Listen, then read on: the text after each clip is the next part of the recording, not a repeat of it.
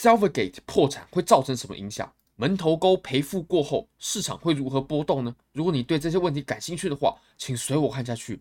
Bybit 目前有提供注册入金一百美金，KYC 过后就会返还一百美金现金的活动，真的非常非常优惠。现在点击下方链接，欢迎大家领取这一百美金的现金。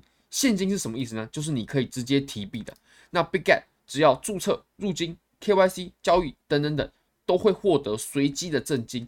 好，那我们现在呢？我们就回到这几则我认为很值得我们看一下的报道。那首先呢，我们先看 Silvergate 银行破产事件吧。那其实我们大概在一个礼拜之前呢，就有跟各位提到 Silvergate 目前财务的情况，其实是非常紧张的，很有可能会破产，很有可能在接下来的几天呢就宣告破产。而且我们当时又特别提到，在美国的股票啊做空的股票当中呢，Silvergate 就是第二最多人做空的。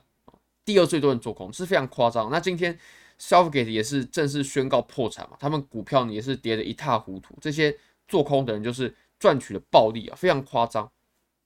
那我们来看一下吧。其实这整件事情的起因啊，都要到我们上个星期三的时候呢，Selfgate 就有延迟他们的年报。那其实延迟年报呢是非常严重的情况。像这种股票上市公司，它都一定会在固定的时间呢去公开它的财财报的，这样它才可以让公开的投资人知道。他们公司的情形是什么状况呢？那既然他们会延迟，那就表示他们公司内部呢肯定有出现很大的问题，不然是不可能延迟的。好，那我们来看啊，其实这次发表记者会的公司呢，其实是 Silvergate Capital Corporation。那它在纳斯达克上面的代号呢是 SI 啊，就是这间公司，大家可以去看一下。我们等我们等一下呢，再为各位看一下。这支股票，这档股票它的情况是如何？那它旗下的 Silvergate Bank 呢，其实是呃算是 Silvergate，这它是母公司控股公司。那 Silvergate Bank 呢，它就是负责银行业务的。那这个地方我们其实有讲讲到过，在美国也引起了很大的讨论，就因为在上次啊，他们就没有缴交他们的年报。那延迟年报这回事呢，其实是呃。非常可怕的，因为其实过去呢有很多倒闭的公司，或者说甚至是恶性倒闭的公司。其实这一次 s o l v e r g a t e 倒闭，它还不算是恶性倒闭，它只是倒闭而而已。那有些公司它是恶性倒闭，在恶性倒闭之前呢，通常都是交不出财报。所以啊，大家真的要放大、放大、要放大眼睛啊，就是认真的检视这些公司，它交不出财报呢，就是很大的警讯。那其实 Silvergate 它也有提到，这次的所有。存款呢，它都一定会全部偿付，这个是很关键的。就是它不是恶性倒闭，它倒闭了，但是它会把大家在银行里的存款呢都给全部偿付。那 Silvergate 这间公司啊，它其实是一间对于加密货币非常友善的公司，就是很多机构啊、交易所啊要出入金啊，通过法币、加密货币之间的这种呃转账啊，都是通过 Silvergate 这间公司完成的。尤其是他们在美国是呃，等于说算是垄断啊。有点像是垄断的这个味道。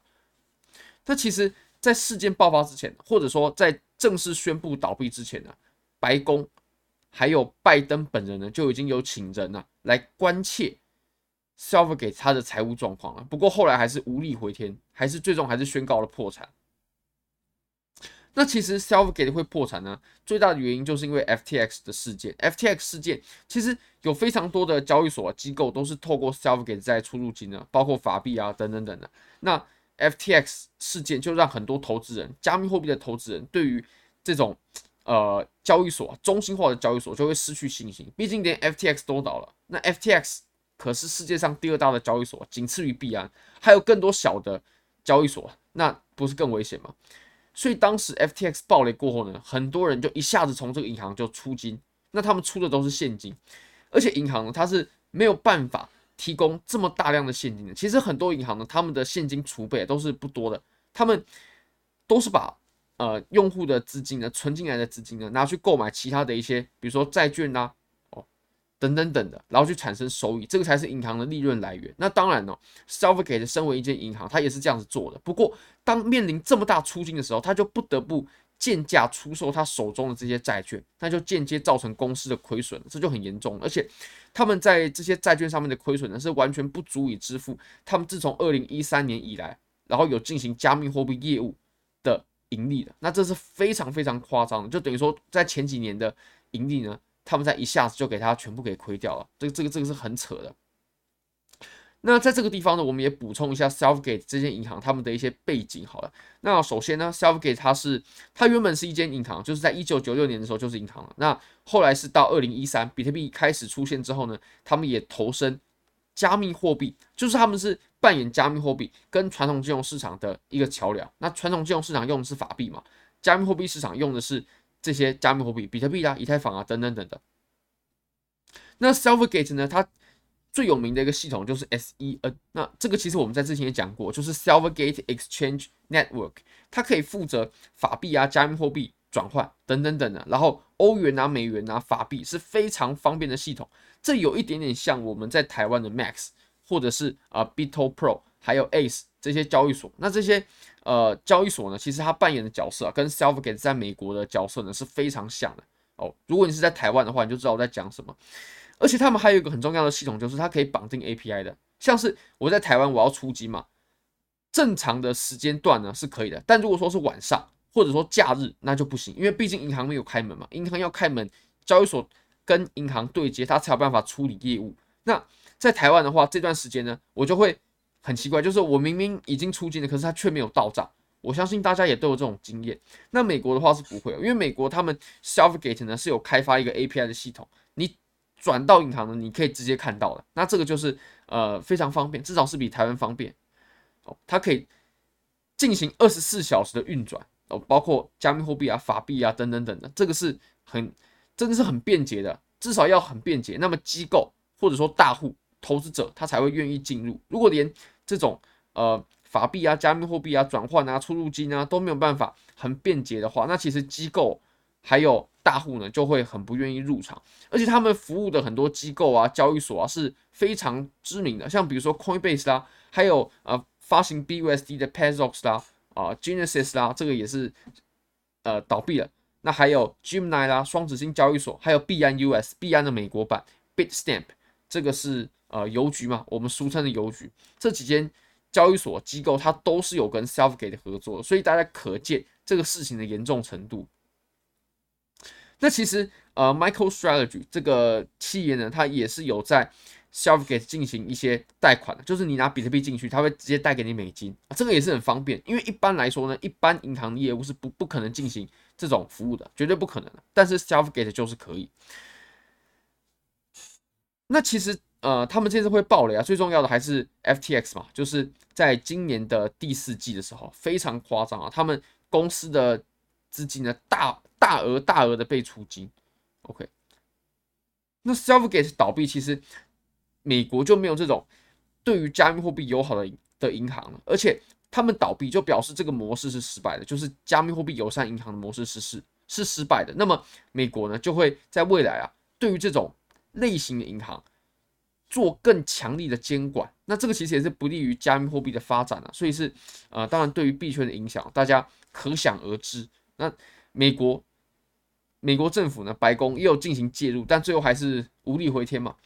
好，那我们来看一下它的股价。好了，它的股价呢，其实是跟加密货币有严重的联动的。一开始哦，刚上线的时候，那后来加密货币是迎来一波很大的上涨嘛。那呃，Silvergate 的 Silvergate 的股价呢，也随之水涨船高。那后来啊，你可以看一下最近的情况，最近就是这里的跳空，大家还记得是什么事吗？就是我们有。专门录影片为各位讲，他们交不出财报，那这个跳空呢？Silvergate Bank 倒闭，那这个是非常严重的。而且如果说我们从周线来看呢，它从最高点到现在的这个跌幅呢，已经是超过了九十九趴了，是真的是很夸张的。就是这间公司就是没了，对，就是没了。他做最做的很好的业务呢，也收起来了。那银银行也没了，然后放空他的人暴赚了。哇，那这个公司就是毁了。好，我们再来讲一下门头沟事件嘛，因为最近呢，这个事情也是闹得沸沸扬扬。因为门头沟事件呢，其实是发生在二零一三年、二零一四年那一轮比特币牛熊的时候，我记得是二零一四年的时候被盗吧。那他们当时呢，门头沟啊，就是早期的币安，他当时在市场的份额是很大很大很大的，结果他居然被盗了，然后比特币全没了，然后投资者。到了十年过后，对不对？将近十年过后，他们才可以开始获得他们的赔款，他们是真的可以开始获得赔款。那这件事情也缠讼多年，从十年前就缠就讲到现在了，真的是很夸张。甚至，呃，我刚进入币圈的时候，门头沟事件就在吵了，嗯，就吵吵吵到现在。当然我，我我我是也也不是很一开始的时候就加入了。那我们来看门头沟事件最大的债权人呢，他们决定要。持有继续持有比特币，而不是把比特币拿到市场上抛售。其实门头沟事件最大的影响就是，呃，我们投资人啊会很怕这些门头沟事件比特币的债权人啊，他们把比特币拿到市场上做抛售，因为这样对于比特币的价格呢，肯定会有很大的影响嘛，肯定会往下跌的。因为这么多十四万枚啊，十四万枚的比特币啊，大家可以设想一下，这个是多大的份额？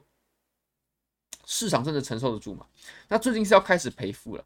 那最大的债权人啊，他们决定是要持有比特币，而不是把它在市场上做抛售。好，那我们来看这句话，其实跟标题是一样的。而且他们在今年呢就会拿到实体的赔付，以前都是讲讲而已，那现在是实体的赔付，是付款了。其实这次啊，门头沟交易所呢有提供给他们两种选择，第一种呢就是 OK，你要等一个很漫长的诉讼过程，等。整个诉讼过程结束过后呢，哦，那你再获得赔付。那还有第二种情况就是，你一开始你就获得赔付，就是你现在你就可以赔付了，但是你赔付的比例呢就没有像后面的这些人啊拿到的这么高。那么这个最大的门头沟事件的债权人呢，他们可以拿到拿回九十趴的资产，其实也算是很不错了。九十趴呀，像 FTX 他他们能拿回几趴呢？门头沟居然能拿回九十趴，是很夸张。当然也要。归功于比特币在这十年以来的上涨。如果说没有上涨的话，他们肯定是拿不回钱的。那他们会拿回拿回的比例呢？会以七十趴的比特币，还有三十趴的现金。那这七十趴的比特币，我是不担心，担心的就是这三十趴的现金。因为门头沟交易所呢，很有可能会为了去筹集这三十趴的现金呢，而把他们的比特币拿到市场上面去做抛售，就会对市场上造成一定的抛压，然后影响下跌等等等等的。官方是拒绝提供。到底他们赔付了几颗比特币？就是那个几几颗数字不能讲，但是比例呢是可以讲的。OK，那这些债权人呢，他们会在四月六号之前呢，就要决定是要等长期，然后全额支付，还是是短期，然后获得比较低的比例。那现在呢，门头沟交易所是有着十四万一千六百八十六枚的比特币，还有一些比特币现金。还有一些现金，那他指的这些现金呢，不是美金呢，是日币，因为门头沟交易所是一间在日本的交易所啊。好，大概是如此，非常感谢各位，非常欢迎各位可以帮我的影片点赞、订阅、分享、开启小铃铛，就是对我最大的支持。真的非常非常感谢各位，拜拜。In the sky, gazing far into the night, I raise my hand to the fire, but it's no use, cause you can't stop it from shining through. It's true, baby, let the light. shine through if you believe it's true. Baby, won't you let the light shine through?